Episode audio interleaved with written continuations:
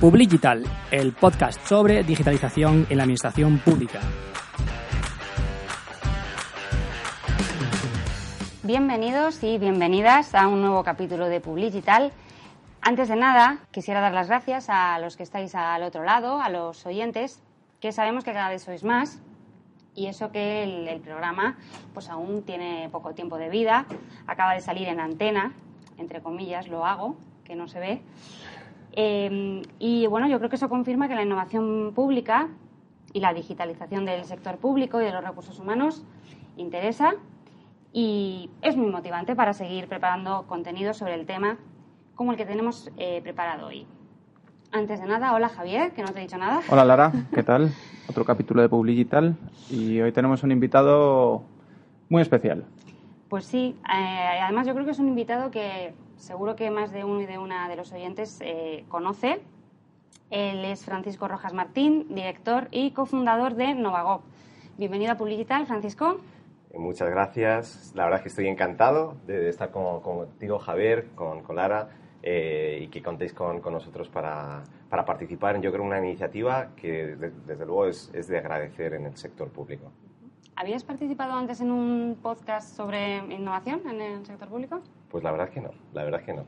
En, otro tipo de entrevistas sí, pero no podcast. Yo creo que es una iniciativa que hacía falta y, y es fantástico que os hayáis lanzado ahí a ello. Así que todo nuestro apoyo. Gracias a, a ti por venir y estar con nosotros. Eh, bueno, para quien no conozca a Francisco, eh, Lara, no sé si puedes eh, hacernos una introducción. Bueno, eh, Francisco es, como mencionábamos, el director y cofundador de Novago. Además, es, a ver que revise mis notas, es investigador, consultor y formador sobre gobierno abierto, redes sociales, participación ciudadana e innovación pública. Em, temas de los que hablaremos luego eh, sobre su, perfil académico y sobre los, cursos que da. Eh, pero antes, eh, yo quería preguntarle, porque claro, hemos dicho eh, que algunos oyentes le, iban a, conocerían, ahora conocerán Novago, pero yo creo que habrá otros que no. Uh -huh. Entonces, em, yo creo que lo primero es, eh, para quien todavía esté un poco despistado y no sepa lo que es Novago, cuéntanos, Francisco, qué es. Bueno, Novago eh, es un. Nosotros nos gusta hablar de, de un ecosistema de innovación pública. Uh -huh. Un ecosistema en el que el centro eh, está, digamos, protagonizado por los innovadores públicos dentro del sector público en Iberoamérica. Claro, yo creo que desde hacía tiempo ya venía existiendo pues, eh, lo que llamamos intraemprendedores públicos, es decir, personas dentro de las administraciones que, eh, más allá de sus responsabilidades y de sus horas de trabajo, eh, pues tienen un especial afán en cambiar las cosas ¿no? dentro de las administraciones. Nuestra primera idea fue la de constituir una comunidad de innovadores públicos, una red social, eh, y que fuera al centro, digamos, que articulase todo lo demás, pero además Novagop cuenta con, digamos, como otros ejes importantes eh, que componen el ecosistema, ¿no? Como son el laboratorio, como son, es el espacio de encuentro físico, digamos, que es el Congreso Novagop, que es un encuentro anual, eh, y también bueno, pues toda la parte que hacemos de divulgación, tanto en la parte de formación como en la parte de publicaciones eh, y de otro tipo de, de actividades, eventos, jornadas que, organizamos pues para tratar de que eh, digamos que la innovación pública eh, se expanda como una mancha de aceite, ¿no? Tratamos de que crezca esta comunidad y cada vez haya más gente que esté convencida de la necesidad de innovar en el sector público porque es quizá el ámbito de, de la sociedad más necesario, que más necesita de la innovación. Teníamos muchas ganas de que vinieras a Publi y tal, porque creo que los miembros de la comunidad de Novago y los oyentes de, de Public y tal comparten ese perfil intraemprendedor ¿no? Uh -huh. que, que, comentas y al final lo que buscan son espacios donde compartir conocimiento, donde encontrarse con otros eh, gestores públicos que tienen ese espíritu intraemprendedor y puede ser espacios como una comunidad, un podcast o, o lo que sea. Sí. Eh, ¿Y cómo empezó Novagop? ¿Cómo surge? Pues eh, Novagop tiene, eh, digamos, su origen en, en, el ámbito académico. ¿no? Nosotros, eh, bueno, pues me encontraba eh, yo en, en, el Reino Unido haciendo una estancia de investigación, preparando la tesis doctoral sobre eh, las redes sociales en el sector público, concretamente en la Universidad, en la Royal Holloway de la Universidad de Londres. Eh, cuando, bueno, pues una lectura de una de las eh, referentes en este ámbito, Inés Mergel, pues me inspiró a, a, crear esta red social. el origen, pues la existencia de otra red previa en Estados Unidos que se llama GopLoop, que bueno, pues ha tenido, tuvo mucho éxito y, y, que hacía mención Inés Mergel en su publicación. A partir de ahí, pues hablando con con mi colega eh, y socio en, eh, Ignacio Criado, el profesor Criado de la Universidad Autónoma de Madrid, pues eh, empezamos a, a, pensar en cómo podríamos poner en marcha un proyecto similar en España. Y, bueno, pues, y nos acercamos a, a, otras personas y a otras instituciones como la Universidad Autónoma de Madrid, de la que somos spin-off. Con lo cual, bueno, pues esto surge en el año 2012, la, la idea, ¿no? que empezamos a trabajar a lo largo de 2013 y, y, surge como, como una spin-off de la Universidad Autónoma de Madrid dentro del Departamento de Ciencia Política. Eh, bueno, y a partir de ahí pues eh, ha ido creciendo en, en, personas y en, digamos, en actividad, en, digamos, ampliando lo que era una red social inicial únicamente con la idea de crear esa comunidad, eh, bueno, pues con, con, la lógica esta que hablamos de, con, otros ejes que, digamos, potencian y retroalimentan también a la, a la propia red social. Yo aquí tengo una pregunta. Cuando empezaste a, compartir esta idea en el ámbito, en, tu círculo, ¿qué te decían? O sea, te, te, impulsaron o dijeron, mira, esto no va a funcionar en el sector público, una red social? Eh, ¿Qué se imaginaban, no? Decir, ¿qué va a ser esto? ¿Como un LinkedIn o como un Twitter? O, pero si esta gente no participa o no se mueve. Eh, o al contrario, te dijeron, perfecta la idea, esto hay que impulsarlo porque hacía falta. Claro. A ver, inicialmente, en el círculo más cercano, quienes montamos el, proyecto, eh, la idea fue acogida con, entusiasmo. Es decir, yo creo que todos somos personas con una mente muy, abierta, ¿no? y, entendimos claramente que podría encajar un proyecto como este en España, ¿no? Otra cuestión es luego eh, cuando llamas a puertas y hablas para tratar de, conseguir recursos para ponerlo en marcha, ¿no? Entonces ahí es cuando ya eh, surge el escepticismo ¿no? sobre, sobre esta cuestión.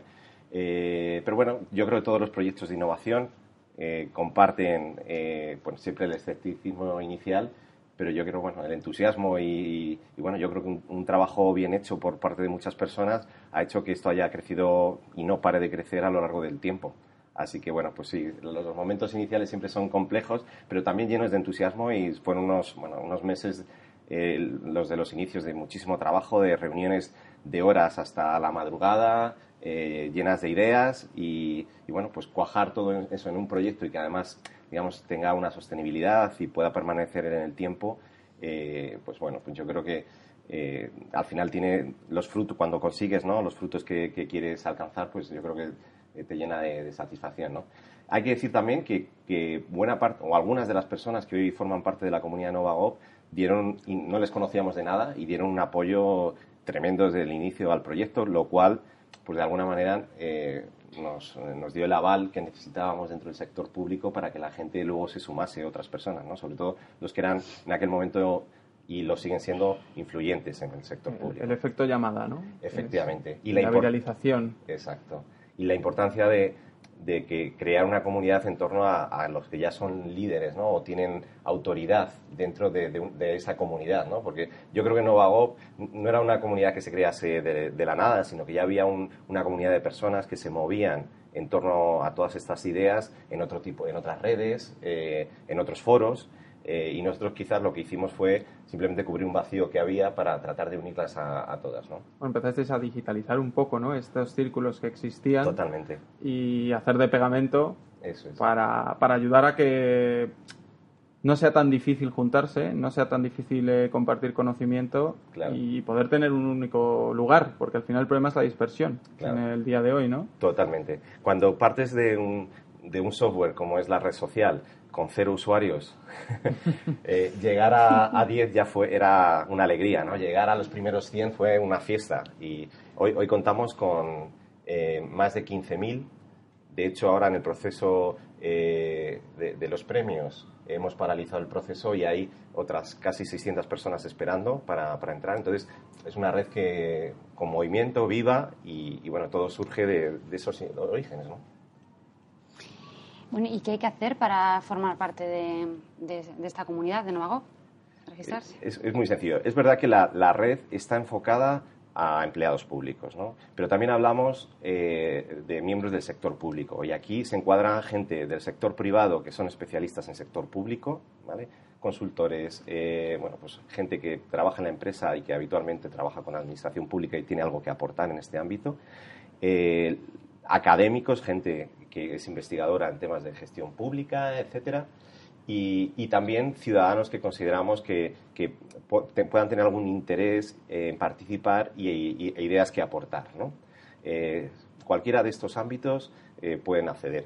El único, la única línea roja que nos, marcamos al origen era eh, a los representantes políticos. Y no es porque tengamos nada en contra, desde mm. luego, de los representantes políticos, nos parece totalmente lícito, pero pensábamos que para que hubiese debates más, no sé, más relajados, que la gente se pudiese sentir más liberada, era importante que, que digamos, fuese una red de pares, ¿no? De, de profesionales de, este ámbito. ¿no? Le quita un poco de presión, ¿no? Y de quizá el, el, analizar todo con demasiada intensidad, digamos, ¿no? Cualquier cosa que diga aquí se va a sobreanalizar, se va a malinterpretar y, sin embargo, gracias a eso yo creo que habéis conseguido que los debates de Novagov eh, tengan más valor añadido, porque no estamos siempre pensando en una hipercorrección o... Eso es, eso es. Yo creo que es importante, ¿no? Si uno tiene al alcalde escuchando lo que está diciendo, pues posiblemente no, no participa. Y eso, eso lo vemos en, muchas otras redes también. Y aquí, bueno, pues hay debates ricos e incluso aportaciones a, de, otro tipo, ¿no? Eh, eh, a la comunidad. Yo creo que la gente lo hace con eh, con tranquilidad. Y bueno, pues ese, ese es el, el, único criterio, la única eh, línea roja que nos, hemos, eh, nos planteamos desde el inicio y que hemos mantenido a lo largo del tiempo. Mm. Mencionabais los debates. un, usuario registrado en, en Novagog, ¿qué, se va a encontrar? ¿Qué, tipo de contenido? Bueno, la, la, estructura de la, de la, plataforma es sencilla. Es decir, mm, quizá un referente para nosotros, ah, comentaba Javier, puede ser LinkedIn. ¿no? Nosotros somos una red vertical eh, de profesionales. Nos gustaría parecernos a algo parecido a LinkedIn, pero enfocado al sector público. Lógicamente no contamos con los medios tecnológicos para ello, pero sí que la red cuenta Aún con... nos compra Microsoft, ¿no? Todavía no. Eh, digamos que las herramientas son las básicas de una red social, ¿no? Eh, por un lado, cuando uno entra puede generar su propio perfil personal, que, es algo básico porque esto permite eh, bueno, pues crear redes de contactos entre eh, los empleados públicos, que yo creo que es lo más importante de, de y a partir de ahí puede colaborar eh, realizando, abriendo debates, creando grupos específicos que son como subcomunidades dentro de, de Novago, las hay de, todos los ámbitos, de gobierno abierto, de administración electrónica, de recursos humanos, de innovación, de laboratorios de innovación, eh, sobre contratación electrónica. Bueno, pues eh, cada uno, eh, cada usuario tiene la posibilidad, como en otras redes, de abrir sus propios grupos y crear sus subcomunidades y a partir de ahí generar debates. Pero no solamente eso, sino que también damos la posibilidad de, que los usuarios puedan tener sus propios blogs, blogs personales en los que digamos, desarrollen, realicen reflexiones y compartan con toda la comunidad. Y eh, finalmente algo que yo creo nos diferencia mucho de, todos los demás son las wikis, ¿no? que es, como sabéis son páginas colaborativas que permiten que eh, diversos usuarios puedan editar un documento y, por tanto co-crear eh, contenidos de una manera colaborativa, de la misma con la misma lógica que la Wikipedia y todos conocemos un poco el potencial que pueden tener este tipo de herramientas si vemos en lo que se ha convertido la Wikipedia eh, a lo largo de, su historia. Es una visión a largo plazo, el ir dejando ahí el, contenido, el material y mantenerlo al día entre... ¿Cuántos usuarios habías dicho que tenéis ya? Ahora mismo son eh, 15.300, 15.400 y unos 600 eh, en espera, o sea, cerca ya de los 16.000. O que si todos ponemos nuestro pequeño granito de arena, el conocimiento que se puede acumular en Novagov valor añadido tendría. Desde, luego. Es una fuente de consulta súper rica. Uno de esos grupos, eh, vamos a mencionarlo, ¿no? es el de talento, conocimiento e innovación en la gestión de recursos humanos. Eh, que está patrocinado por, por Sabia. Eh, nosotros tenemos un papel muy activo en este grupo, también lo dinamizamos, compartimos contenidos de interés, de actualidad. Además está, mm, está administrado por unos perfiles muy interesantes ¿no? y que también seguramente conozcan muchos. Eh, mm, Rodrigo Martín, que es jefe de Servicio de Recursos Humanos en el Ayuntamiento de San Sebastián de los Reyes y también un asido a, a todos los eventos. ¿no? Y es uno de los, yo creo, de los perfiles más activos en la comunidad de Novagov. Está Olga Ramírez, es técnica superior en la Generalitat de Cataluña y luego también en Novagov tiene un perfil eh, concreto porque hace mm, elabora publicaciones, ¿no? Con vosotros también. bueno, es colaboradora igual que, Rodrigo, eh, pero, pero no tiene un perfil, digamos, más concreto, más allá de, ser administradora del grupo y de ser una, destacada, desde luego, eh, miembro de, la comunidad y también que participa en muchas de las actividades y colabora en publicaciones, etcétera. Vale, pues fíjate que es tan activa que yo pensaba que incluso formaba parte de vuestro organigrama. Y luego María Damena Gómez, que se ha incorporado recientemente que es jefa de Recursos Humanos y Formación del Ayuntamiento de Vigo, con la que ya de la, con la que hemos hablado y hemos eh, publicado un capítulo, una, una, extensa entrevista. Estrenamos el podcast, de hecho, creo que fue con ella. Si queréis escuchar a María, tenéis en el, primer capítulo de este podcast podéis escucharlo. Pues sí. Y bueno, eh, yo aquí tenía preparado en siguiente bloque, ya que hemos hablado un poquito de la, de la red social, que fue, digamos, el embrión ¿no? de Novagov, pero otro de los ejes fundamentales de Novagov es eh, el Congreso Iberoamericano de Innovación Pública, o como todos lo conocemos, eh, el Congreso Novagov, eh, que este año ya hace su sexta edición y bueno, que se ha convertido, yo creo, en una parada obligatoria para, para los empleados públicos. Así La que sexta edición ya. Sí. Que bueno, esta edición tiene ciertas particularidades que ahora podemos ir comentando, pero bueno, yo para empezar em, diría que nos dijeras eh, por qué hay que ir a, a, Novago, que argumentaras que quién nos está escuchando y, dijera, bueno, yo por qué tengo que ir a este congreso, que al fin y al cabo también hay, hay muchos congresos a lo largo del año ¿no? sobre el sector público. Bueno, eh, como comentaba antes, el congreso yo creo que es como el espacio presencial en el que eh, la comunidad, los miembros de la comunidad pueden unirse, ¿no? Es decir, la gente contacta a través de las redes, se conocen, todos sabemos que bueno, hemos hecho contactos a través de, redes con gente eh, a la que no conocemos presencialmente, ¿no? Bueno, pues esto es una oportunidad para juntarte y de alguna manera desvirtualizar a esas personas, ¿no? Eh, con lo cual, esa es la primera razón. Si, si, uno pertenece a la comunidad de Novao o tiene interés en formar parte de una comunidad de innovadores públicos, pues yo creo que el siguiente paso es eh, conocer a la gente y, yo creo que es el paso definitivo. Es decir, a través de las redes sociales es verdad que puedes conocer a la gente y se generan afinidades, ¿no? Y con gente que escuchamos y debatimos tenemos más afinidad y con otros no. Pero cuando les conoces presencialmente ya es definitivo, ¿no? El Congreso yo creo que es un espacio que permite, bueno, pues eh, conocer y generar esas redes eh, o afianzar esas redes de profesionales y bueno, pues yo creo que, que, ha servido en muchos casos para que luego generar otro tipo de spin-offs, eh, de proyectos entre personas que se han conocido ahí y que después han generado ideas, proyectos comunes y que han colaborado o se llaman para, para diferentes eh, tipos de proyectos. Yo creo que este año en Sevilla, eh, sin menosprecio en absoluto a La Laguna y a Toledo, que, hemos, hemos hecho allí, se han realizado congresos fantásticos, pero este año yo creo que el, el congreso eh, va a marcar la diferencia. ¿no? Eh, hay un apoyo total por parte de, las instituciones, tanto de la Junta de Andalucía como por parte del Instituto Andaluz de Administración Pública, la Federación Andaluza de Municipios y Provincias, el, Ayuntamiento de Sevilla, pero hay otras organizaciones también que se nos han puesto en contacto para, participar y lo que percibimos es un, entusiasmo generalizado por, por, la realización. Entonces, bueno, yo creo que, eh, que bueno, va a ser un, un gran congreso y animo desde luego a, todos los que nos están escuchando a que estén muy, muy pendientes del programa que, que, ya hemos sacado y que van a, pueden conocer y, pueden participar en el proceso que siempre hacemos abierto de, aportaciones a lo largo de las próximas semanas. Hay que apuntarse rápido porque las últimas ediciones eh, fue un éxito y tuvimos, vamos, tuvisteis que, que, cerrar ya las inscripciones, pero además muy rápido. O sea, en, no es que digamos que estuviera publicado mucho tiempo hasta que se llenó el aforo. Y, a mí una de las cosas que más me gusta en las dos ediciones que he estado en el Congreso, porque a lo largo del año pasa bastantes eventos y bueno, independientemente del nivel de las, ponencias, las charlas, las mesas, que, en el Congreso Nueva es muy alto, eh, vi muchísimo networking real. Es decir, que la gente sí que eh, se pone cara, que a lo mejor habían estado interaccionando por la red social, pero allí mm, no ves a la gente que va sola y se queda en una esquina mirando, bueno, a ver cuándo es la próxima mesa o mirando el programa, mirando el móvil. Al contrario, o sea, salían y, se saludan y ves que surgen muchísimas sinergias, eh, después se van a comer eh, y cuando acaba el congreso ves que ha, generado un pozo que se mantiene, que luego se traslada a la red social, pero que llega incluso al año siguiente. Y yo eso lo he notado, o sea, yo realmente he hecho contactos con personas del sector público extremadamente interesantes que si no hubiera sido por el Congreso no, no hubiera tenido la posibilidad, ¿no?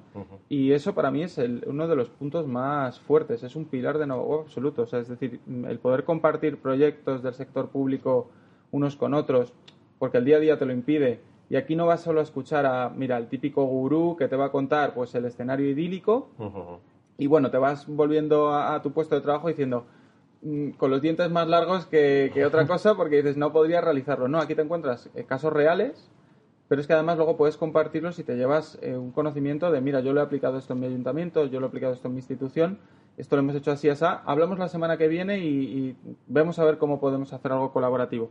Y eso es real, eso no suele ocurrir en, otros congresos. Bueno, me encanta que, lo comentes. Eh, a ver, es lo que nosotros percibimos también y, yo creo que es la razón de ser y lo que pueda diferenciar respecto de otro congreso. ¿no?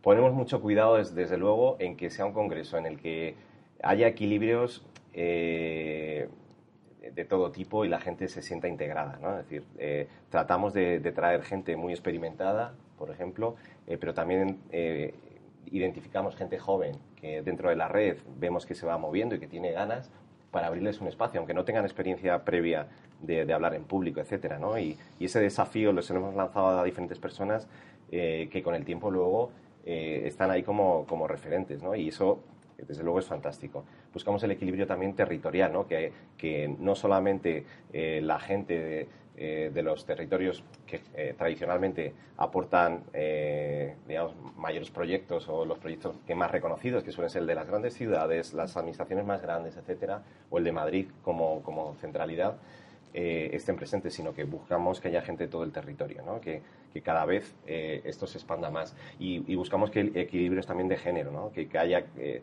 generalmente cuando buscamos ponentes siempre nos surgen hombres por todos lados, ¿no? siempre están predispuestos a, a venir, a participar, etcétera, y mujeres, las mujeres siempre les ha costado más, O, o no dan ese paso, no sabemos si porque no, eh, no ponen en valor su, su, valor, ¿no? Porque en, muchos casos... Eh, pues, restan importancia claro, claro lo que lo que identifica es que yo creo en, en esto los hombres somos más de eh, echados para adelante no decir bueno pues vas lo cuentas y a ver qué, qué, sale no y las mujeres siempre siempre el paso de pero qué tengo que hacer y, no sé si yo soy la persona más adecuada voy a hablar con mi responsable. Y cuando le decimos que, que es, esa, es ella la que quiere, queremos que venga muchas veces se sorprende no de, pero bueno, yo creo que ahí queremos construir también para que cada vez más, bueno, pues eh, tengan ese liderazgo y, eh, eh, bueno, yo creo que co-creemos, digamos, el Congreso de una manera compartida, ya os digo, con todos estos equilibrios y, y luego además, aparte de todo esto, lo que os comentaba, que aparte de la gente seria o más, digamos, más de expertos, buscamos también espacios para el relax, ¿no? el humor es parte del Congreso, ¿no? El, el, el reírnos un poco de, de, nosotros mismos, de cómo funcionan las cosas internamente, eh, yo creo que nos libera en muchos casos y, ahí, bueno, pues siempre contamos con el apoyo también de gente de la comunidad que se presta a, bueno, pues hacer, eh, abrir espacios, ¿no? Para el humor, para la relajación e incluso para, para el ocio eh, después del Congreso, ¿no? Sí, porque son tres días de Congreso. Esto siempre ha sido, corrígeme si me equivoco, pero es, es miércoles, jueves y viernes. Eso es, siempre, creo que siempre ha sido 18 de octubre, eso es. Eh, repite la fecha por si no... Sí, 16, 17 y 18 de octubre. Y entonces el, el miércoles empieza a mediodía y el viernes acaba a mediodía, pero al final es un congreso largo, es decir, son horas que dedicas ahí. Si no hubiera, si fuera extremo, o sea, si no hubiera un espacio también para lo que tú comentas, para el relax, yo sé, por ejemplo, el año pasado en Toledo, pues había un tour eh, después por la ciudad, ¿no? Porque, vamos, la ciudad lo merece. Claro. Viene gente de fuera, viene gente eh, fuera de España. Entonces, eh, es una oportunidad única también, no solo para aprender y trabajar, sino también, pues, para abrir tu, tu mente a, todo lo que aporta la ciudad, el congreso, es que al final es una cita anual que nosotros siempre estamos pensando en ella. ¿Dónde será el año que viene? Porque, porque marca, marca la agenda, al menos del último trimestre, está ahí en el calendario. Queremos que sea ahí un, tema, algo especial. Este año vamos a apostar otra vez, como, como hicimos en La Laguna, por eh, fomentar que eh, gente que vaya a venir también haga propuestas de actividades, digamos, de, más de tipo lúdico. Hace dos ediciones, yo creo que fue, exactamente, pues una persona de allí de, La Laguna, en Canarias, eh, propuso hacer una ruta en bicicleta y que ella se prestaba a ayudar, bueno, pues a llevar a la gente al lugar de alquiler y luego pues a, enseñarles un poco el entorno de la ciudad que casi nadie conocemos. Yo no pude estar en, esa visita, pero, pero bueno, todo el mundo que pudo participar de esta iniciativa, de una persona de, la comunidad, digamos, eh, pues lo disfrutó de manera especial y, no tenía que ver con parte del programa, digamos, oficial, ¿no?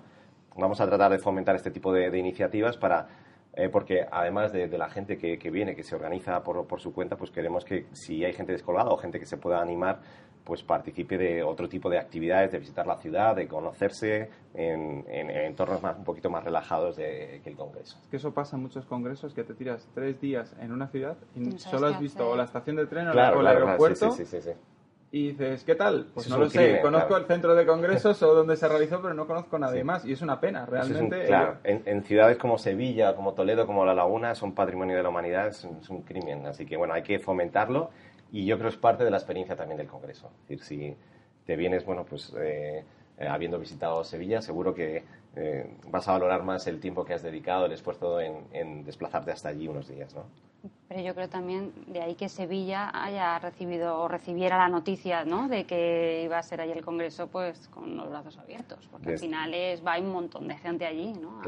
Aquí quiero poner en valor sobre todo a una persona que es Teresa Muelas, que es la secretaria general de la Federación Andaluza de Municipios y Provincias, que fue la persona que yo creo que desde el inicio eh, yo diría que se encabezonó, eh, para bien, ¿no? En que fuésemos para allá, ¿no? Nos, nos contactó con entusiasmo eh, para que pudiésemos llevar el Congreso a Sevilla y ha luchado, ha buscado aliados y, apoyos pues para, para que pudiésemos llevarlo este año para allá. Entonces, todo nuestro agradecimiento a, a, Teresa, desde luego, y espero que no la defraudemos, porque tienen, desde luego, tienen muchas expectativas en el, en el Congreso este año y espero que podamos cumplir. Yo solo añadir que he estado en dos congresos, la organización de 10, y no es nada fácil. damos fe que no es nada fácil organizar un evento y que con este volumen y, y, genera una presión terrible, eh, tanto por la asistencia, por quien viene, por quien deja de ir, eh, también porque a veces vienen perfiles políticos que te confirman, que no te confirman a última hora. Eh, es una locura absoluta. Eh, hay que dar de comer a toda esa gente. también se suma la dificultad. bueno, es que el año pasado no quedaban hoteles en, Toledo en esa época. Y este año aviso que para todas aquellas personas que, vayan a ir, deberían de, de, irlo preparando ya porque como sabéis, tuvimos que adelantar una semana la celebración y, tiene que ver con esto, porque hay una enorme demanda en Sevilla como ciudad de, congreso y, de espacios, entonces, digamos que todos los, grandes hoteles eh, eh, y los grandes espacios están ocupados, ¿no? Entonces, bueno, pues... es eh, la final de la Champions del sector público. Totalmente, totalmente. Así que nada, animaros ya a que lo vayáis organizando y os vayáis inscribiendo. Sí, para estar tranquilos. Pues sí, es verdad, tomamos nota y lo miraremos pronto. Muy bien. El hecho de que sea en Sevilla es una de las novedades de este año, porque como mencionabas antes, pues de los las cuatro primeras ediciones fueron en La Laguna, en San Cristóbal de la Laguna, el año pasado fue en Toledo y este año en Sevilla. ¿En concreto en qué espacio? Sí, lo vamos eh, a, celebrar en la Universidad Pablo de Olavide, en, el Paraninfo. Tiene un Paraninfo, la verdad que eh, muy bonito, eh, una capacidad de casi 400 personas y, bueno, pues eh, pensamos que tiene todas las instalaciones idóneas para celebrar un gran congreso, seguro que lo va a ser. Y además de Sevilla, ¿qué otras novedades nos puedes ir adelantando que, sean, que se puedan contar sobre este congreso respecto a ediciones anteriores? A ver, em, como siempre, el, congreso eh, bueno, pues cuenta con, con diferentes formatos eh, que yo creo que trata de adaptarse a cada, cada tipo de público. ¿no? Hay algún, algún público que, le gusta un congreso algo más tradicional y para ellos habrá mesas redondas, como, como siempre, eh, pero también hay público que, le, que no le gusta eh, esos formatos y eh, quiere participar. Y, este año, como novedad, yo creo de manera un poquito más especial, eh, contamos con dos espacios bastante particulares. Uno va a ser un, marketplace en el ámbito de la formación. Esta es una iniciativa propuesta por el Instituto Andaluz de Administración Pública desde luego del que también quiero agradecer su participación y, todo lo que se está involucrando en el Congreso, eh, porque eh, el Instituto de Administración Pública de Andalucía se ha convertido en un referente en todos los ámbitos de innovación eh, a nivel español, ¿no? en temas de evaluación, en temas de la propia innovación, de, experimentación en, la administración pública, en temas de cambio generacional, gestión del conocimiento, y en temas de formación. ¿no? Son gente que se mueve mucho y que lo está haciendo muy bien. Bueno, pues nos propusieron hacer un marketplace sobre, eh, sobre formación. Eh, va a ser un espacio eh, amplio, más, más largo en términos de duración de lo que suele ser una sesión, porque lo que trata es de implicar a los participantes.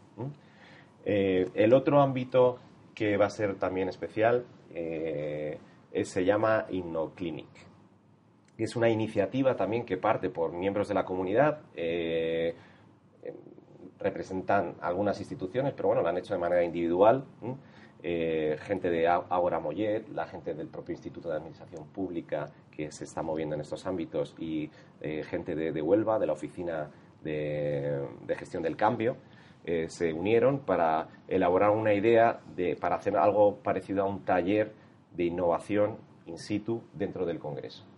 Eh, también va a tener una duración más larga de lo habitual porque al tratarse de un formato taller necesitan algo más de tiempo y lo que se va a tratar es de identificar retos y eh, prototipar o elaborar un poco ideas de, prototipo sobre, sobre, esos retos y se presentarán el último día de una manera breve el trabajo que hayan hecho.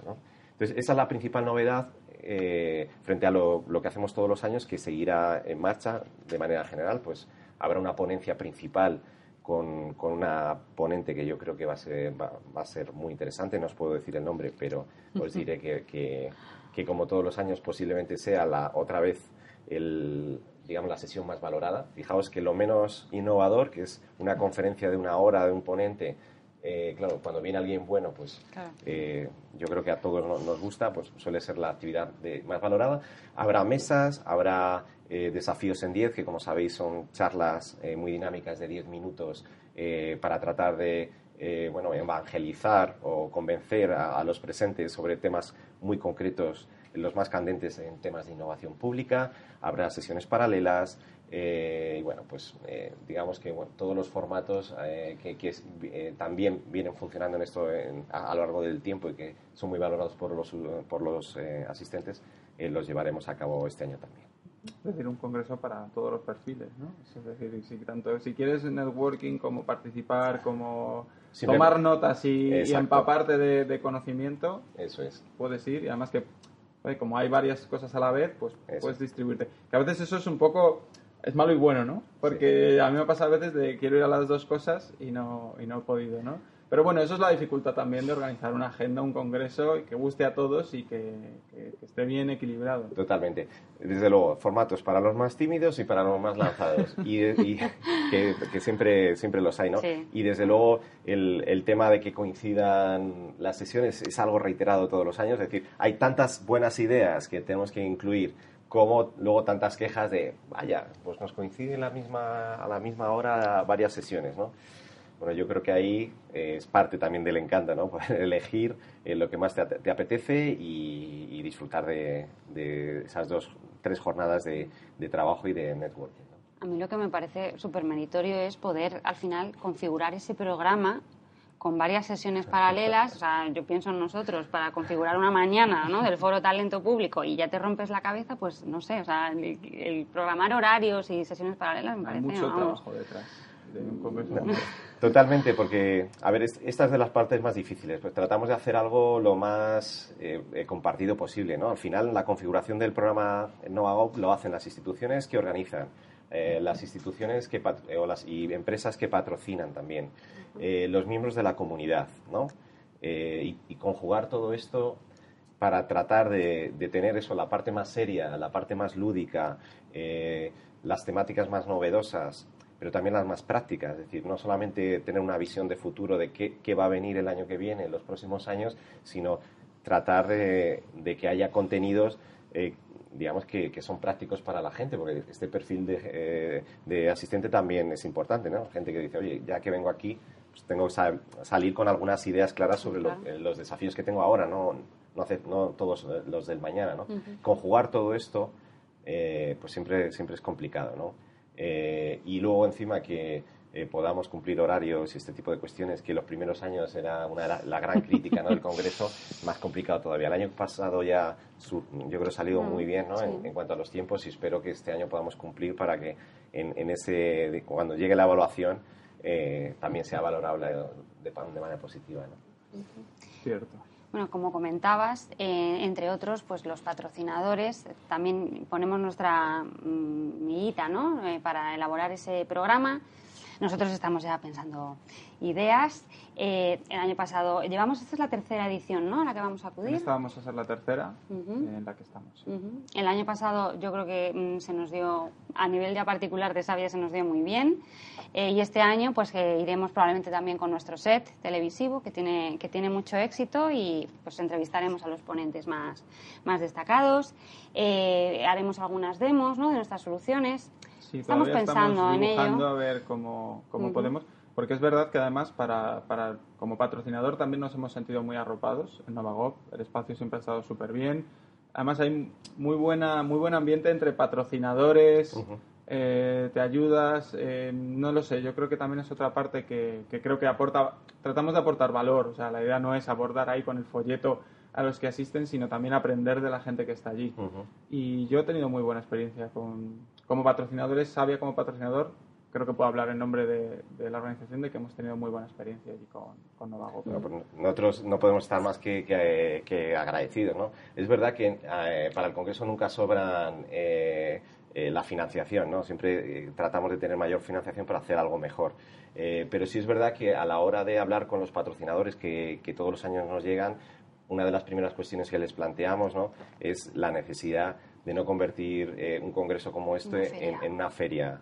Porque para eso hay otros ámbitos y, yo creo que aquí la gente que viene busca otra cosa. ¿no? Y en ese sentido, eh, yo pues no tengo nada más que agradecer a, las empresas que, estáis ahí, que, nos apoyáis, porque es verdad que, habéis demostrado en estos años que eh, bueno, hacéis una labor de, de, de contribución, ¿no? de aporte al Congreso y lo eleváis incluso. ¿no? Es decir, este año en el, hablabais de, eh, del, stand ¿no? de, de, Sabia. Si hubiésemos hecho un premio al mejor stand de, eh, del Congreso sin que me oigan los otros patrocinadores, que seguro que no, no, nos están oyendo, hubiese sido para Sabia, ¿no? porque yo creo que lo trabajasteis muy bien y luego encima, encima hicisteis algunas actividades que potencian también, ¿no? de, difusión, eh, de divulgación. yo creo que la gente que va y que participaron eh, bueno, pues se sienten valorados y, lo vieron como algo positivo y desde luego desde la organización del Congreso pues es fantástica esa labor, ¿no? Porque complementa lo que hacemos, multiplica el efecto y no podemos estar más que, agradecidos, desde luego. A ver qué sorpresa traemos este año, porque claro, el listón va subiendo tanto para vosotros como para nosotros, entonces ya tenemos, no sé qué haremos, pero algo, desde luego, Desde luego. Oye, pues teníamos que pensar en, esto de hacer alguna votación así sobre el mejor stand. No sé si os mete mucha presión a las empresas, pero, pero desde luego por valorar el trabajo que, que hacéis, ¿no? Bueno, estaba pensando en Pepper, que fue que fue uno de los puntazos del año pasado, ¿verdad? Sí, Desde luego, desde luego que sí. bueno, ¿y qué hay que hacer para apuntarse? Porque claro, los oyentes estaban diciendo, qué interesante, yo quiero ir.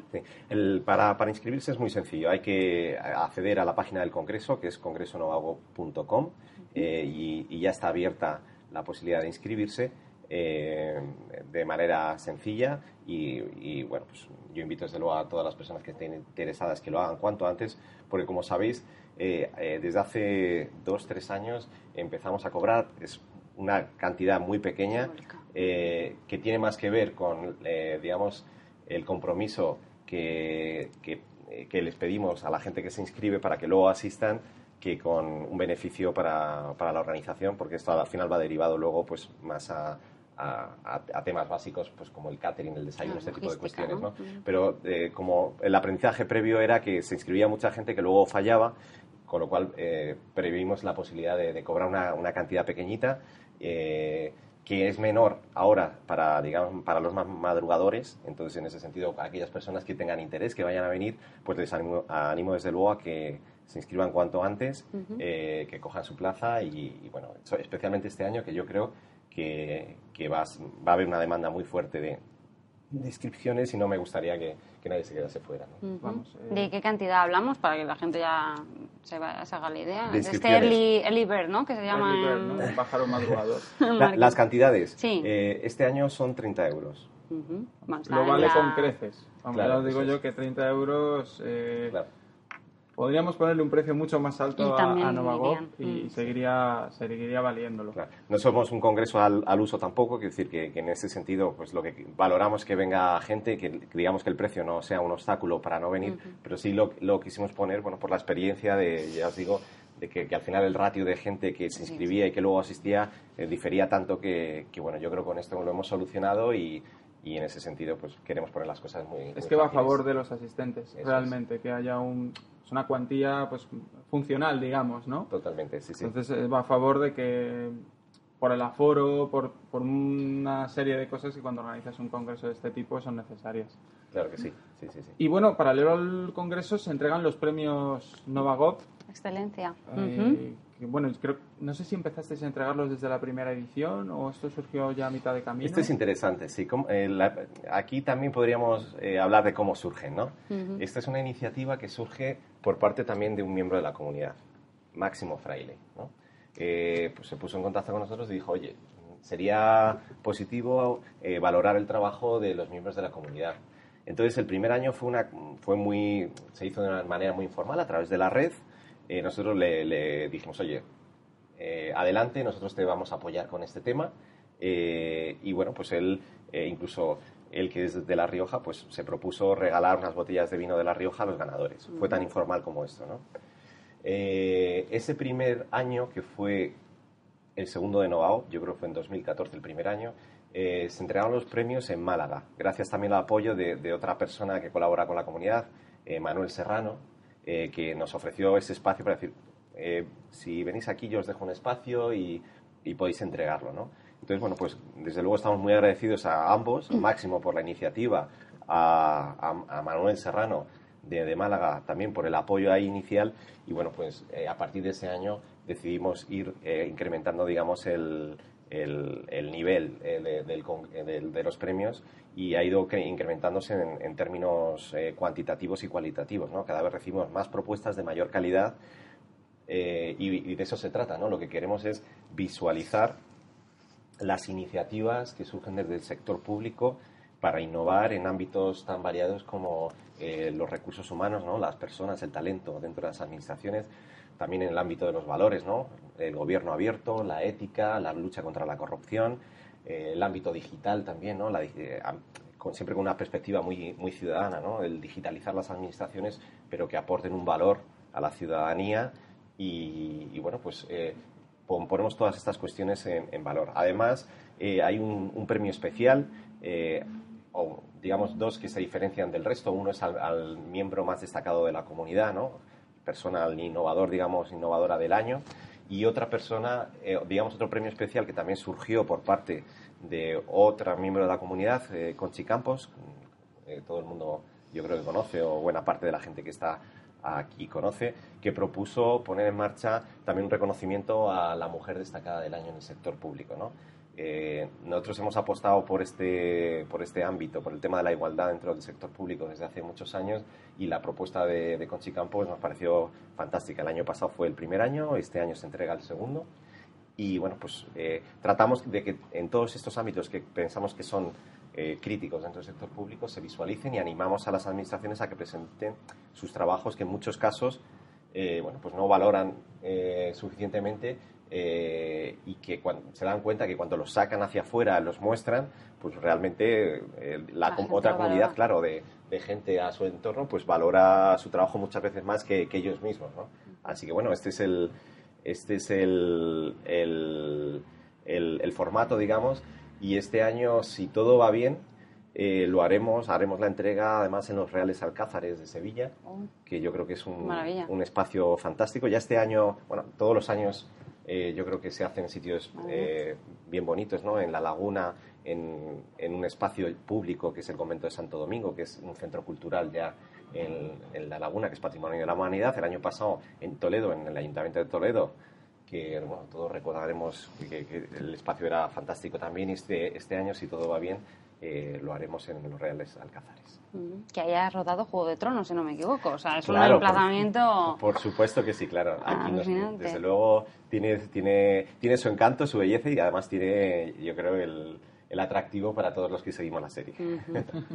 Además, este año el sistema de votaciones también lo habéis hecho un poco más, no sé si objetivo, por el tema de no permitir ¿no? inscripciones en la red claro. social. Todos los años tratamos de, depurar el, el, formato. ¿no?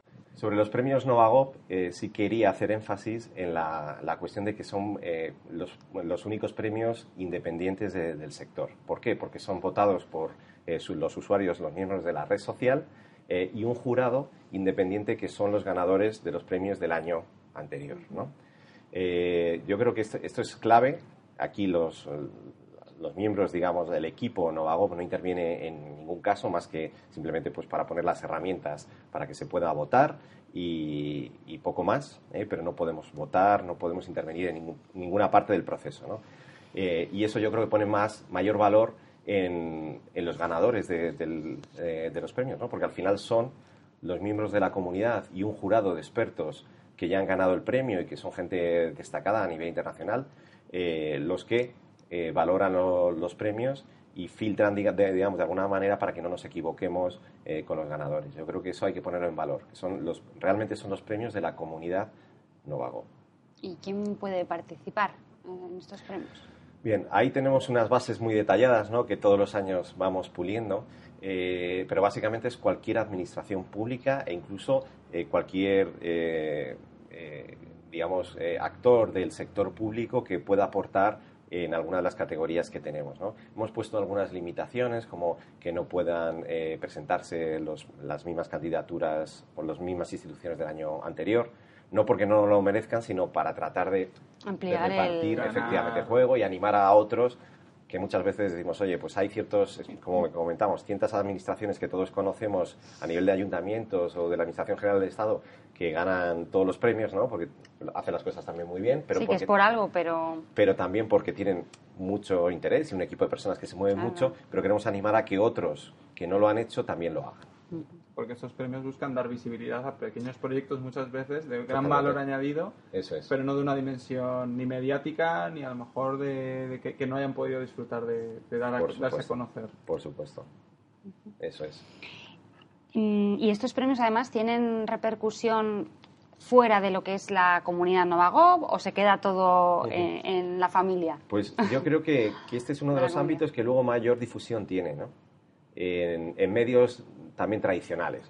Porque no solamente tiene el impacto que, tiene todos los años el Congreso y los premios, que es bastante potente en, el ámbito de las redes y de, digamos, la comunidad de, gente que se mueve en todo esto, sino que, finalmente eh, esto afecta a las instituciones en todos los ámbitos, también en el ámbito político, en el ámbito de la comunicación política. Es decir, cuando una administración o un proyecto de una administración a nivel técnico gana un premio Novagop, eso al final se traslada al ámbito político, es decir, el alcalde se entera de que su gente es muy buena, algunos ya lo sabían, ¿no? otros se enteran en ese momento que tienen gente muy buena y que ha ganado un premio. Y entonces eh, se activan y vienen. Cuando se activa el ámbito político, evidentemente, eh, los medios de comunicación también se activan, ¿no? Con lo cual, eh, los premios... una cadena. Efectivamente, digamos que al final son los propios premiados, ¿no? sobre todo en ámbito político, que vienen a recogerlo, etcétera, los que además de la difusión que le podamos dar nosotros, pues, digamos, multiplican el efecto de, la comunicación porque dan a conocer algo de lo que se sienten orgullosos. Yo creo que es positivo porque, digamos que hace que la rueda eh, eh, gire ¿no? en torno a, los premios. Y mira, en esto eh, recuerdo también a otra Nova Gover, a Amalia López Acera, que, que, en su momento decía, oye, tenemos que hacer una campaña en el Congreso que sea algo parecido a adopta un político. ¿no? es decir, trate un político de tu administración para que venga al Congreso durante esas tres jornadas y escuche y vea los funcionarios que hay trabajando y las ideas que se hacen en torno es que a eso todo es muy esto. ¿no? necesario porque siempre se habla de esta especie de brecha entre la parte operativa innovadora y la dificultad que es que, el- que la parte política apoye estas iniciativas o vea el retorno que El tienen. valor, ¿no? Claro. En este caso concreto pasó que después de, de recoger ya un premio y de participar, claro, se- su responsable eh, se dio cuenta de la capacidad y del valor y el reconocimiento que tenía eh, esta persona, Amalia, que es una, una crack, como muchos conocemos, ¿no? Eh, y digamos ya a partir de ese momento también hubo como un clic dentro de la organización que hizo que, claro, cuando contaba sus ideas alocadas ¿no? sobre cómo eh, introducir el uso de redes sociales y nuevos formatos multimedia a la gestión, en este caso del SERVEF en Valencia, pues empezaban a ser escuchadas y bueno, no sé si conocéis su historia, pero bueno, yo creo que es una de esas historias de éxito, ¿no? De cómo una emprendedora se empeña en llevar a cabo sus ideas y lo logra en, en esa administración. Ahora ya no está en el SERVEF, pero yo creo que esa semilla que dejó allí sigue funcionando, ¿no? Germinando. Así que Llamaremos a Amalia para que venga a hablar de Os este lo proyecto cuente. aquí en, en Publicita. os lo recomiendo. ¿Sabes también lo que he hecho yo en falta? No sé si estaréis de acuerdo. En que, por ejemplo, los políticos les vemos al inicio del Congreso para dar su discurso y al final para cerrarlo. Pero luego no vemos estos perfiles de, durante el Congreso y yo creo que sería interesante que, ¿no? que, que escucharan y, y atendieran. No sé qué opinas. Completamente de acuerdo. La verdad es que yo creo que es, es un- el gran desafío, ¿no? El que no solamente vaya uno a un congreso a hablar, sino también a, a A escuchar. foto, ¿no? Ef- efectivamente, a escuchar. Eh, lo- los hay que lo hacen, ¿eh? Y, y me consta, y, y ahora podría dar algunos nombres de personas que, que- y con, con cargos de consejeros de, de administraciones supralocales, digamos, que, que, que acuden y, y están ahí, se meten entre el público y están tomando nota. Y a veces, muchas veces te sorprende, ¿no? Porque es gente que debería, que en la mayoría de las veces están encima de la mesa, pero están ahí y luego salen y te dicen, oye, me ha encantado esta persona, me ha encantado esa otra persona. Y de hecho, algunas de estas personas luego se los llevan a sus instituciones a hablar o a dar formación, este tipo de cuestiones.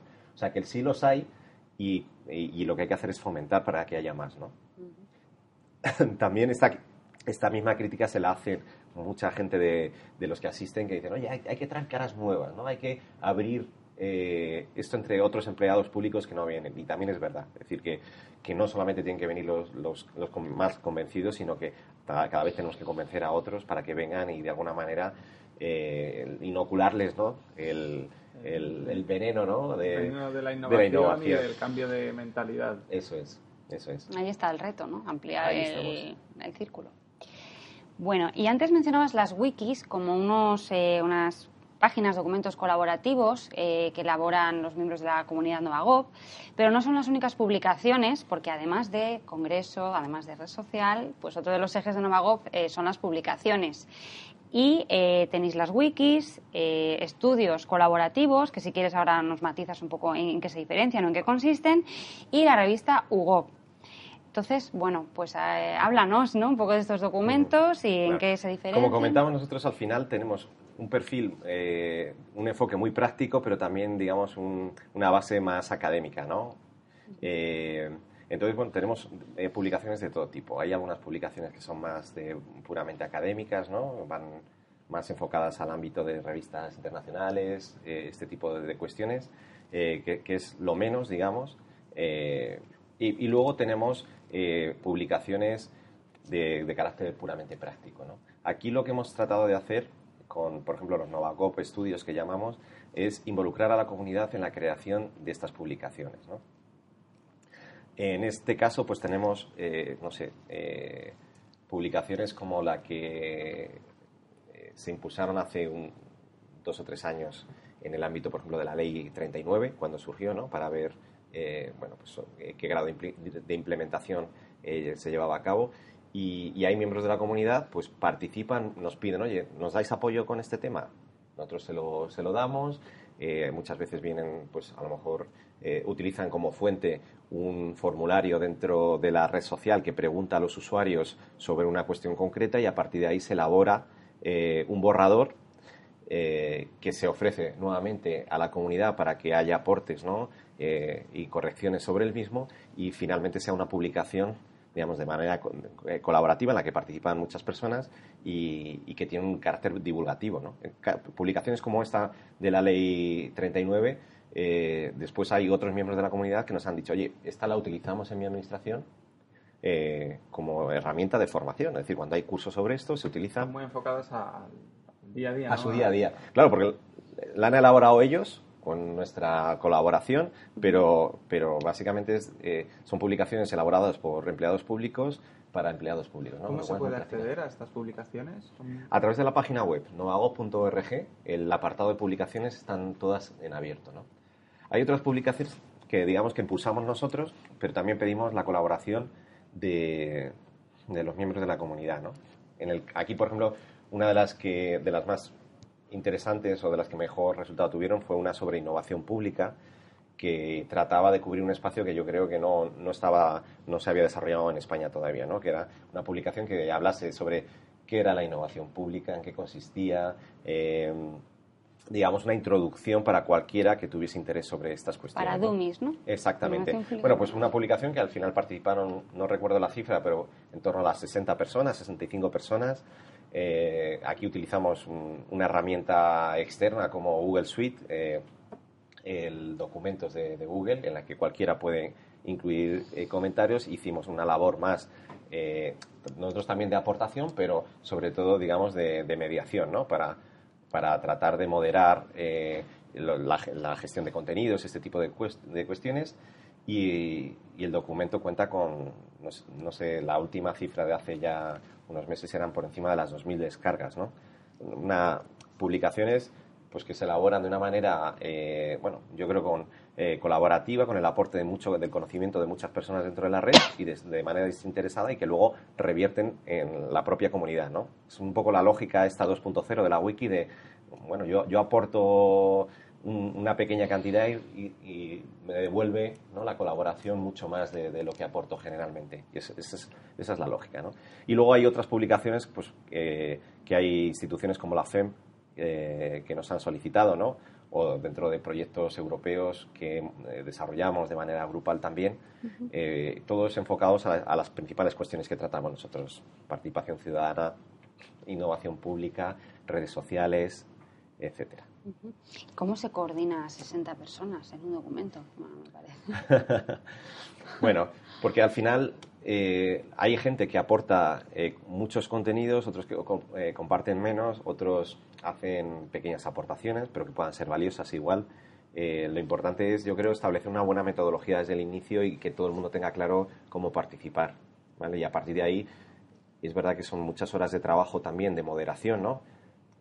Una de las características que tiene la red social Novagov y el trabajo que hacemos eh, a nivel digital es la cantidad de, tiempo que, aportamos y de metodología para que todas estas cosas puedan salir adelante. ¿no? Es decir, no somos una red que está ahí y que... no es solo una plataforma, es un equipo humano Exacto. que además sabe de muchos ámbitos y también que dentro de la de la red encuentras a perfiles que pueden aportar y, se, y hay una predisposición a unirse y a participar. Totalmente. Pero no, está libre albedrío de decir, mira, aquí tenéis la plataforma y al final se puede volver tóxico o desorganizado. Claro. Al contrario. Eso es. Eso es lo que, eso es lo que tratamos de hacer, ¿no? Es decir, utilizar esas metodologías y, y el conocimiento previo y aplicarlo eh, porque es la, la manera de que también las cosas funcionen a nivel online, ¿no? Yo aquí creo que muchas veces... Eh, valoramos eh, la tecnología per se eh, en exceso cuando si no cuenta con, con personas detrás, eh, las posibilidades de, éxito se reducen totalmente, ¿no? cuando hacemos un proceso de, yo que sé, de participación o de innovación en lo presencial, a nadie se le ocurre decir, oye, vamos a convocar a todo el mundo y ya está. Que se junten allí y a ver qué sale. ¿Sabes? la gente aporta, sabes que tienes que utilizar hablar de una metodología, qué personas van a moderar, qué rol va a tener cada uno, qué quieres obtener al final, ¿no? Y muchas veces en redes sociales hay gente que se frustra porque dice, oye, es que he abierto un grupo y no hay interacción o no hay... Bueno, pues yo creo lo que hay que tener muy, muy claro es hasta dónde queremos llegar, qué rol tiene que tener cada uno eh, y, luego eh, realizar cosas que sean útiles. Si hay publicaciones que son útiles y revierten y, y la gente lo ve como algo útil, eh, pues yo creo que luego la gente eh, participa y, sigue participando posteriormente. Hay un efecto llamada. Efectivamente, eso es. Y por si todo esto fuera poco, además tenéis una revista digital, ¿no? la revista Hugo, eh, que explícanos un poco esta institución de Hugo, eh, ¿qué, es exactamente? Nosotros, yo creo que desde el primer año, todas las personas que han ido pasando por aquí eh, nos planteaban, oye, hace falta una revista con un enfoque muy más innovador que lo que existe hasta el momento. Eh, y yo personalmente decía, una, una, revista es una locura porque supone una carga de trabajo brutal, ¿no? Y una continuidad. Una continuidad. no es, mira, saco ahora un número, pero estoy obligado a darle un seguimiento. El, esfuerzo que hay detrás es, es tremendo. Eh, a lo largo de, de, los meses, de los muchos meses que lleva cada, la preparación de un, de un número de la revista es tremendo. Entonces encontramos la oportunidad en una revista que venía funcionando, que, que funciona y funciona muy bien en México, que se llama UGOP, ¿no? Y hablamos con ellos para colaborar. Nosotros somos pequeñitos y somos muy de colaborar ¿no? con, con, otras instituciones y tratar de, de crear eh, inercias eh, que nos permitan pues, eh, ganar a las dos partes. ¿no? Y en ese sentido les propusimos colaborar para hacer la revista en España. Les pareció fantástico. Ahí Carlos Castiñera, que es el, director, desde luego le agradezco desde el inicio todo el apoyo que nos han brindado. Y bueno, ellos veían una oportunidad de, traer su marca a España y para nosotros, bueno, pues todo el conocimiento que tenían previo también era fantástico. De hecho, el, trabajo, digamos, previo del diseño, de, eh, de, los contenidos, etcétera, lo hacemos desde aquí, pero el diseño gráfico lo hacen desde México, ¿no? Y, yo creo que el resultado es muy bueno. Quiero decir, el resultado, la calidad de la revista eh, es fantástico. Así que bueno, eh, yo creo que es un esfuerzo enorme eh, que nos lleva muchísimas horas de trabajo y de, preocupaciones, pero cuando una vez más, cuando ves que el resultado funciona y, va bien, bueno, pues es lo que nos anima a seguir adelante con ello, ¿no? Y, tiene que ver, digamos, la, la, revista como una estrategia para hacer divulgación, como decíamos, que es uno de los ejes para nuestros importantes, ¿no? Es decir, que todo el conocimiento que se, se desarrolla también eh, en publicaciones, a lo mejor vas para un perfil más determinado de gente que quiere profundizar, ¿no? En la red social, perfil de gente que le gusta trastear con tecnología, pero hay otra gente que le gusta, incluso aunque sea un, en este caso, formato digital, imprimírselo y leérselo en su despacho, ¿no? Y a este tipo de público no llegábamos con, con, lo que hacíamos, salvo con el Congreso una vez al año. Entonces, la lógica es, a través de, esta revista, llegar a un perfil de gente que no quiere profundizar tanto como para leerse un libro. Sí, porque hay mucho contenido académico. Claro, claro, claro. claro. Que, bueno, que dices, mira, yo quiero saber del tema, pero, no, quiero, y a lo mejor no voy a ejercer en este ámbito, pero sí, necesito estar al día. Y yo creo que YouGov cubre ese, ese gap que había, ¿no? Eh, Totalmente. para decir, estoy al día de la innovación pública, de otros proyectos, de otras iniciativas, pero no me puedo leer ahora mismo 300 páginas eh, con leyes, con tal. Es como mucho más accesible. Totalmente. Sí, sí, el enfoque es este. El enfoque es que uno se lee la revista, uno ve la revista y sabe cuáles son las cuestiones más importantes en ese momento en, innovación pública, las tendencias. Y si, y si coges las revistas de ese año, yo creo que te puedes hacer una idea del, del, estado de la cuestión, ¿no? Y con artículos muy sencillos, muy breves, con entrevistas, formatos más ligeros, ¿no? Que te dan pie a profundizar si luego después quieres seguir en ello. Desde luego, sí, sí, sí. Eso es. Bueno, em, y ya para. Vamos llegando ya al final del, del capítulo, de esta tertulia que tenemos con Francisco. Y mencionábamos al principio eh, de la entrevista que además de mm, Novagov y de todo el tiempo y dedicación que seguro que, que te lleva, además pues tienes un perfil académico eh, muy, muy concreto, especializado, eres investigador consultor y formador sobre mm, varios temas como son gobierno abierto, redes sociales, participación ciudadana e innovación pública, de la que no dejamos de hablar, de la que estamos hablando prácticamente todo el tiempo. Y de estos temas, pues eres formador, das cursos, jornadas formativas, y me gustaría que nos contaras un poco en, qué consisten estas formadas, estas jornadas, eh, que además has estado ¿no? varias recientemente. ¿En qué formato las das? A ver, eh, es una parte igual que tiene que ver con la divulgación que queremos hacer sobre, sobre los temas que, tratamos. ¿no?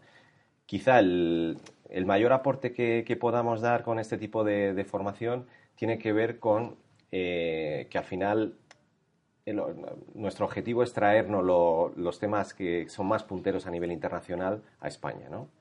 Eh, al final, cuando tenemos que escribir sobre este, estas cuestiones, pues te tienes que empapar de, digamos, la, literatura, ¿no? de, la, investigación en revistas a nivel internacional y, esto nos permite, bueno, pues quizás eh, de una manera eh, bastante fluida el traer conocimiento que ya existe a nivel internacional y que muchas veces en España del que no se habla, ¿no?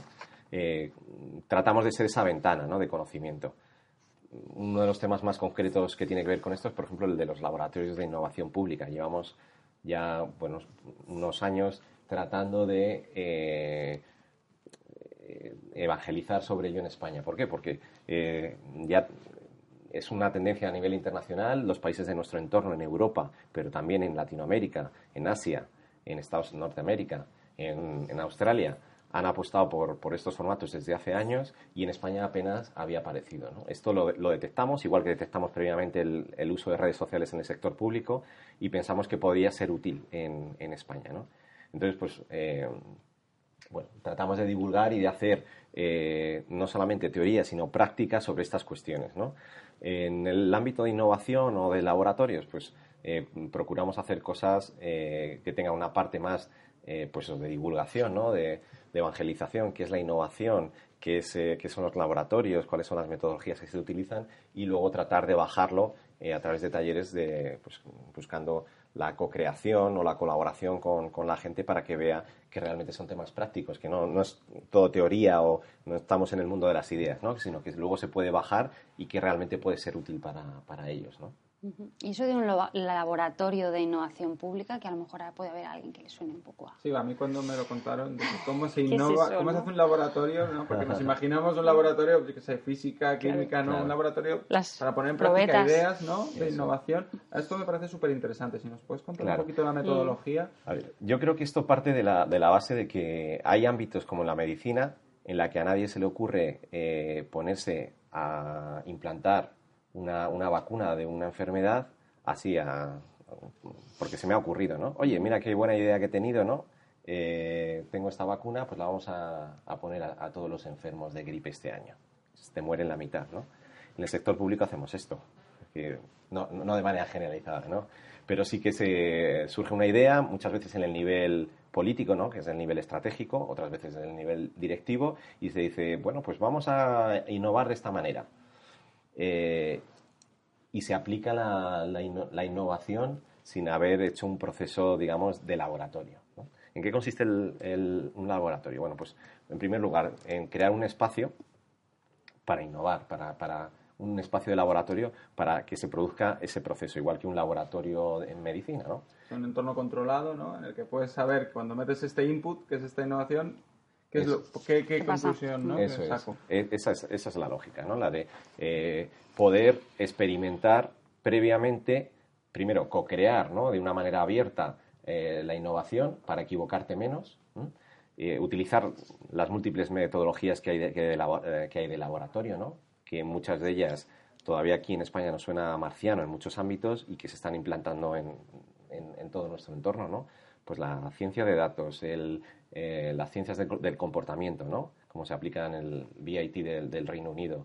Eh, la lógica abierta ¿no? la, y colaborativa ¿no? que se utilizan en otros laboratorios. Design Thinking, que es quizá la más, la más conocida. Eh, bueno, pues tenemos la simulación, ¿no? es otro de, los, de, las metodologías que se utilizan en el laboratorio. Bueno, cada laboratorio tiene su enfoque y, utiliza unas metodologías diferentes. Lo que les une es ese afán de co-crear y de experimentar de experimentar previamente antes de implantar. el proceso de un laboratorio es, eh, va desde la identificación de un reto ¿no? que hay que afrontar para, para eh, la innovación, posteriormente se elabora de una manera co-creada y abierta a la sociedad, al entorno de conocimiento que tienen las administraciones, hasta llegar a crear lo que se llama un prototipo mínimo viable, ¿no? Es decir, uno o varios. tengo este problema en mi ciudad o en, en mi territorio y, bueno, pues eh, lo he identificado y he creado tres posibles soluciones, tres prototipos, lo que hablábamos con tres vacunas, ¿no? que pueden, eh, tres antídotos para, para, esto. ¿no? Se trata de utilizar también aquí, en cierto modo, eh, un, método un poco científico, ¿no?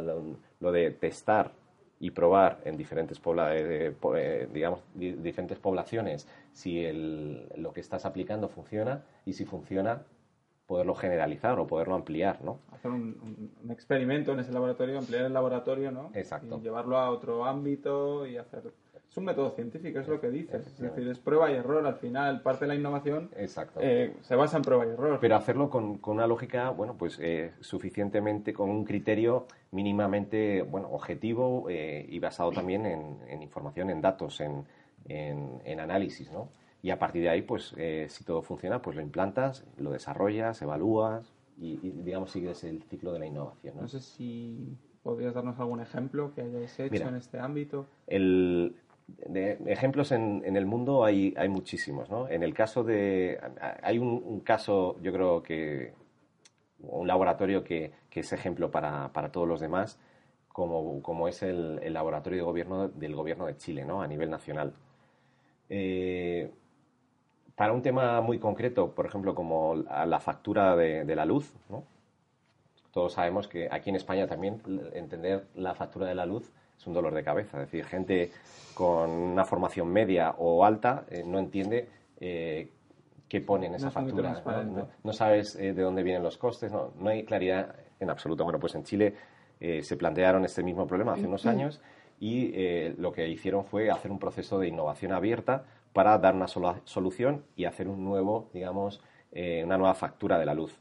La innovación puede ser disruptiva a nivel tecnológico y tratar de buscar cambios de, eh, eh, que supongan cambios de época o, cosas muy concretas que solucionan y tienen impacto sobre millones de personas. Ellos calcularon que esto podía tener un impacto sobre unos 6 millones de personas eh, en España, imaginaros el impacto que podría tener. No sé cuántos usuarios tenemos en la luz, pero podrían ser 15 millones, 20 millones, no lo sé. Entonces, una cosa muy concreta, pero que soluciona la vida o mejora la vida de las personas. Entonces, abrieron un proceso abierto que duró meses y eh, digamos que utilizaron eh, tres fuentes de información. Una era los talleres, las que unieron, digamos, cogieron gente de diferentes poblaciones y de diferentes perfiles de manera aleatoria eh, para tratar de mejorar el, documento.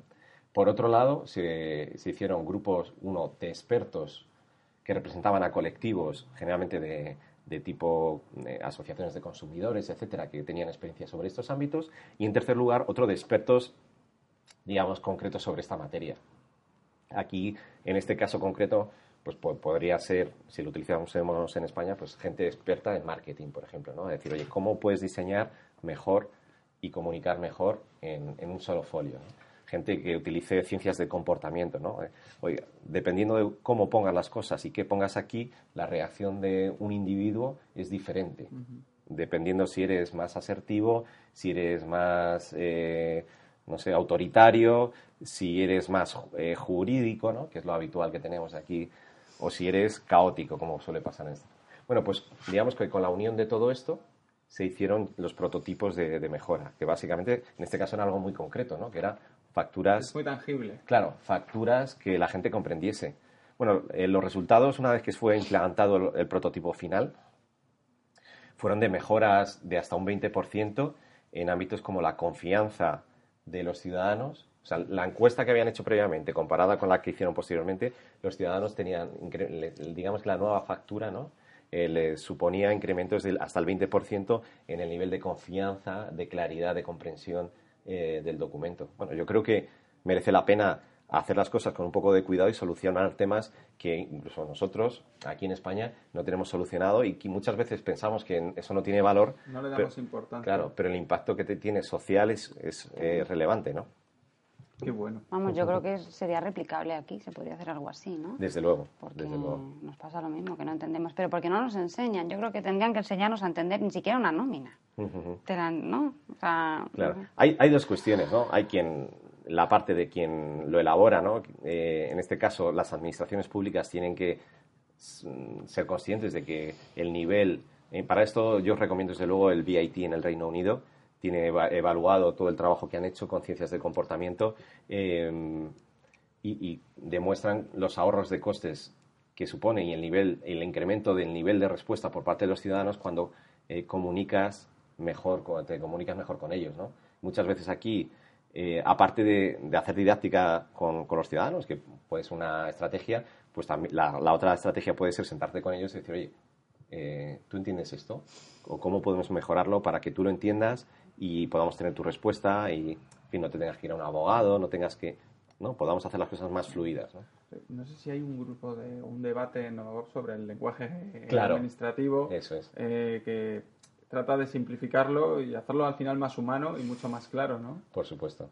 Pero muchas veces es verdad que el conocimiento técnico que nosotros tratamos de fomentar en, digamos, en la comunidad Novagov es importante, pero tan importante como esto, con la lógica de laboratorio, es eh, eh, utilizar enfoques de innovación abierta. Es decir, que al final eh, la experiencia de usuario de los ciudadanos es básica.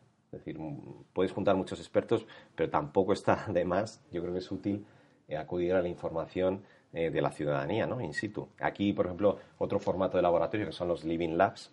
Eh, se utiliza, digamos, una técnica aplicada en el sector privado al, sector público, que es, se trata de estudiar in situ un, digamos, un proceso, un procedimiento, un servicio público que... Sería como aplicada un poco la ciencia in vitro e in vivo, ¿no? O sea, este sería un análisis in, vivo, ¿no? Para, yo, yo hago esto y veo cómo evoluciona por sí solo, ¿no? Imaginemos, por ejemplo, un, no sé, un centro de salud o una oficina de atención al ciudadano, ¿no? En la que eh, nos pusiésemos a hacer una observación sobre qué está pasando ahí porque encontramos índices muy bajos de, valoración por parte de los ciudadanos. Y aparte de decir nosotros lo que hay que hacer como empleados públicos o como responsables públicos, escuchamos y vemos qué pasa con los ciudadanos. Y a lo mejor nos damos cuenta de que las colas son muy grandes, eh, que a lo mejor los, eh, las personas mayores que son mayoritarias en ciertos ámbitos, centro de salud, pues no sé, no tienen unos baños, tienen eh, largas esperas y no tienen baños cerca y se ponen más nerviosos, no, no lo sé. Quiero decir, e, este tipo de cuestiones de, de metodologías que no digo que no se hayan aplicado antes en los laboratorios, son eh, metodologías que se utilizan de manera sistemática. ¿no? Además, con el uso de la tecnología, los sensores principalmente, el análisis, este tipo de análisis, puedes analizar mejor todas estas situaciones. ¿no? Ahora hay datos. Claro, datos de todo tipo, ¿no? Temperatura, flujo de, usuarios, de ciudadanos, eh, eh, todo tipo de, cuestiones, ¿no? Comportamiento, que hacia dónde se dirigen este tipo de, cuestiones, yo creo que, que la tecnología puede ser un aliado, pero desde luego lo primero es tener la voluntad de observar, de conocer el comportamiento de los ciudadanos para tratar de innovar en base a, ese comportamiento. ¿no? ¿Y este tipo de metodologías las ofrece eh, Novagop o tú a título particular o ambas? Novagop, Novagop, no, Novagop. Nosotros contamos, eh, pusimos en marcha un, laboratorio, eh, que es el laboratorio Novagop Lab. coordinamos una red de laboratorios a nivel iberoamericano eh, en, el que hay una, organización eh, en Chile enfocada a la ciencia de datos, otra en, Brasil, más enfocada al análisis del lenguaje eh, natural. Este es el Lab Hacker de la Cámara de Diputados de Brasil y ellos, su enfoque, por ejemplo, es, este, ¿no? analizar lo que dicen los diputados y, visualizarlo. Y esto te permite además el análisis de, discursivo, digamos, y comparativo. De hecho, el gran proyecto que tenemos dentro de la red este año eh, en todos los países y aquí en España nosotros también es tratar de eh, implantar esa herramienta en los parlamentos nacionales. Tenemos el gran desafío este año de tratar de, traerlo al, Congreso de los Diputados o al Senado o a algún congreso, algún, alguna asamblea regional para que lo implanten y, y la siguiente fase de la videoacta, ¿no? O sea, pues ya vamos al análisis. Eso es, que tú puedes ver en vivo de qué se habla, qué habla cada diputado, incluso en el futuro podrás comparar si se habla lo mismo en un ayuntamiento de Madrid que en uno de Asturias o en uno de, Andalucía, ¿no? O incluso si... Con métricas, ¿no? Al final de análisis de esto, que es lo, lo bueno, ¿no? Que no tengas que verte todo, sino que puedas ir con métricas. Claro qué palabras son las más usadas. Eh, Se me ocurren fines periodísicos también, ¿no? Para esto. esto. la hemeroteca 3.0. Esto es, la, yo creo que es el, sí, no sé, el periodismo, no sé qué punto, el 5.0, el 10.0, no sé cuál es, pero, pero desde luego va por ahí. En la Cámara de Diputados, por ejemplo, eh, la nueva directora del Lab Hacker es una periodista que venía trabajando allí y bueno, yo creo que, a ver, el valor de esto es incalculable, sobre todo si tiene una lógica abierta, además es decir, que otros periodistas puedan analizar, eh, puedan analizar esa información, extraerla y, bueno, utilizando técnicas de ciencias de datos, darle lógica, por ejemplo, comparar si un programa electoral luego es coincidente las palabras clave de uno con lo que tú hablas en el Parlamento a lo largo del tiempo, ¿no? Para un periodista, pues tiene su valor. o cómo cambia el discurso, en el Parlamento o en la televisión, por, supuesto, eso es, eso es. Eh, el Laboratorio Nacional de Políticas Públicas de, México, ¿no? Es una de las recientes incorporaciones de la red que tienen diferentes enfoques, pero uno de ellos es, por ejemplo, la economía de comportamiento, ciencia de, comportamiento que decíamos previamente. ¿no? Nuestro enfoque es el, el, de design thinking, el de eh, creación abierta, ¿vale? colaborar con, con, las administraciones y facilitar, facilitarles los procesos de co-creación y, y, bueno, pues servirles como aliados en ese ámbito. Y esta metodología, eh, ¿hay algunos temas que se demanden más o más vinculados a estas metodologías, por ejemplo, innovación pública, ¿no? Pues vamos a hacer un laboratorio, eh, me refiero a que os reclamen, ¿no? A Novagov, que os soliciten, porque luego tú también eras experto en otros temas, ¿no? Como gobierno abierto, redes sociales, etcétera. Claro, en el ámbito de la innovación, que es un tema importante y tal, en el ámbito de laboratorios en España estamos todavía un poco en pañales, ¿no? Mm. Eh, aparte de nosotros, el, la Junta de Andalucía, a través del Instituto de Andaluz de Administración Pública, ha creado también un, laboratorio que está también en, ciernes, está ahí echando a rodar, pero ya tienen iniciativas muy interesantes y sobre todo viene de un trabajo de tejer innovación desde hace dos años que es modélico para mí. Eh, pero aparte de ellos, eh, pues nosotros, por ejemplo, hemos colaborado con el Ayuntamiento de, Málaga para poner en marcha su laboratorio. En Rivas este año presentamos el laboratorio de software libre con el que también hemos colaborado para, mm. para poner en marcha un laboratorio que tiene una lógica, en este caso, de co-creación de software libre eh, entre administraciones públicas que ponen a disposición de otras administraciones públicas. Eh, en el gobierno de La Rioja recientemente pues hemos estado haciendo también un laboratorio de co-creación para el ecosistema de innovación con esta lógica de empezar a construir eh, lo, lo que podría ser la base o la simiente ¿no? para, para construir un laboratorio en el futuro, pero bueno, en este momento, además de cambio político, no, nunca se sabe lo que va a pasar, pero la idea es la de ir poniendo, digamos, el, la base y los cimientos para poder ir creando esto. Que sean conscientes de que existe claro. la posibilidad.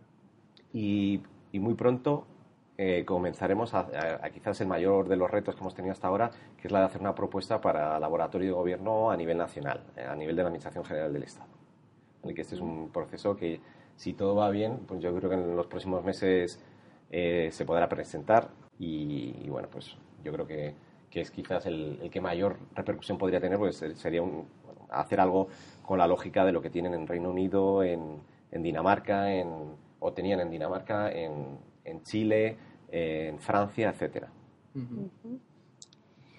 Bueno, pues estamos llegando al final de, la entrevista tertulia que, hemos hecho hoy con Francisco. Yo creo que para terminar podríamos recordar los datos más relevantes de, de Novagov, del Congreso Novagov, fechas, sitio y cómo nos podemos Muy bien. Pues recordaros a todos que hemos adelantado una semana eh, la fecha. No vaya a ser que haya alguien que lo, lo dejase ahí apuntado y, no, no, calendario y no, se haya dado cuenta. Una semana antes son los días 16, 17 y 18 de octubre en Sevilla, en la Universidad Pablo de Olavide. Eh, que ya podéis inscribiros, que no lo dejéis para, para el final. Mm, no, porque el aforo se completa relativamente rápido. Eso es. Y, que os animamos desde luego a que estéis todos allí, a que nos veamos todos. Y también estamos todavía en fase, eh, digamos, de aportación al programa, que ya tenéis eh, disponible, pero a través de la, de la propia red social del grupo del Congreso podéis acceder y, y vais a poder hacer vuestras aportaciones en el programa pero también en el ámbito lúdico que decíamos antes y, otros, otros diferentes. Eh, espero que seáis buenos con nosotros. Eh, eh, al terminar el congreso del año pasado, sabes que, hubo un debate bastante intenso también sobre el congreso y nos propusieron un reto que tenemos que, cumplir, pero especialmente uno que, es importante, que es el, el, que nos vamos a hacer digitales este año, es decir, no va a haber papel en el congreso y, bueno, pues esto eh, también es una iniciativa de la comunidad que nosotros asumimos y que vamos eh, a, cumplir este año. ¿no? Y que, bueno, traspasaremos además ese, ese mismo mensaje a las empresas que venís para tratar de hacer un congreso 100%, o sea, con papel cero. Lo apoyamos totalmente. totalmente digital y bueno, para que veáis que, bueno, que los aportes nos los tomamos en serio y que, que, nos pongáis ahí desafíos y deberes a través de la red que trataremos de ir incorporando todas, eh, todas estas ideas y, y nada, pues que esperamos ver a, vosotros, a Javier, a Lara y a todos los miembros del equipo. Allí estaremos. Eh, y, a, bueno, a todos los que nos están escuchando. Y disfrutando. Muy bien. ¿Cuántos asistentes calculáis? Eh, ¿Cuántos hubo el año pasado y cuántos calculáis lograr este el año? El año pasado 640. este año, pues es la, la gran pregunta. Em, tenemos una dificultad. El, aforo, como os comentaba, eh, de plenario es de casi 400 personas.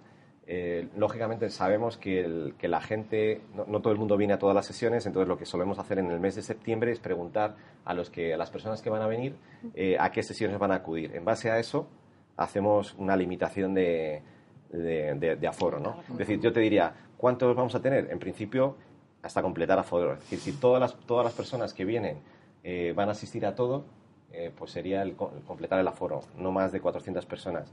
Eh, lo, normal es que como sabemos que hay un porcentaje de gente que va a venir a diferentes sesiones, luego haremos el encaje. Yo creo que yo me pondría como objetivo como máximo las 600 personas, ¿vale? Pero vamos a ver si, si va a depender un poco de, cómo se distribuya la gente a lo largo de las sesiones del Congreso. Sí, pero que aspiráis a igualar, vamos, ¿no? Por lo menos desde luego, no. A ver, sí, sí.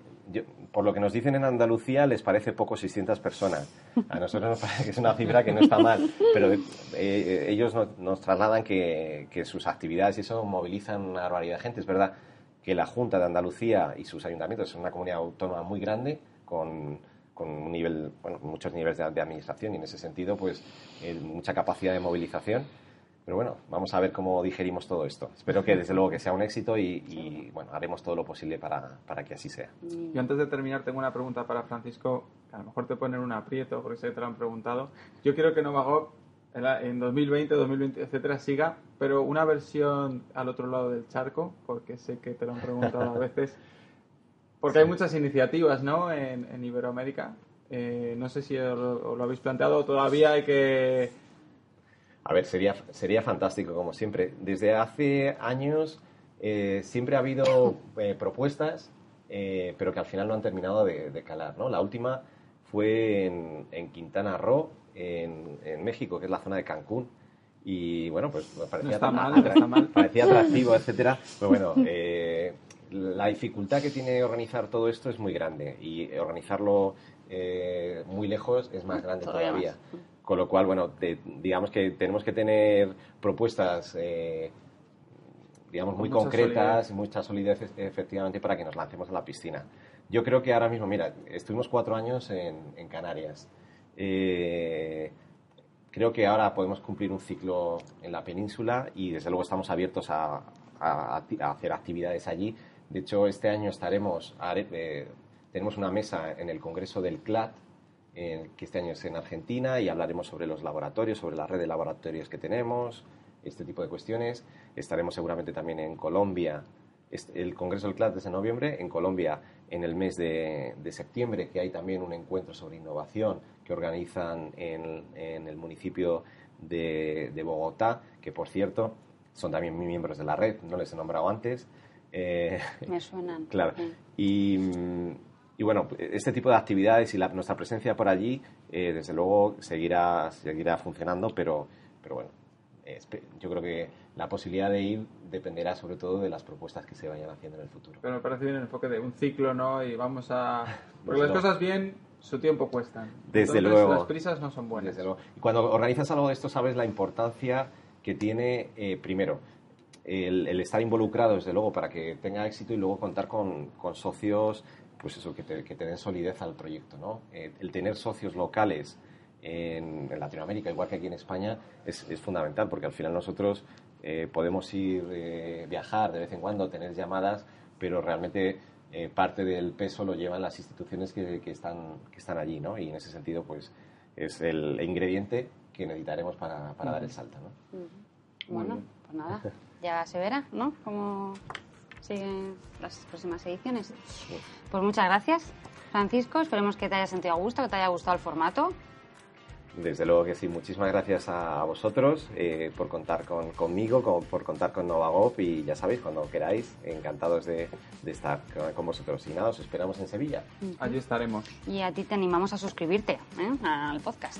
Claro que sí. Muchas gracias. Pues gracias, Por, por escucharnos. Nos escuchamos en el próximo capítulo. Un saludo. Hasta luego. Adiós.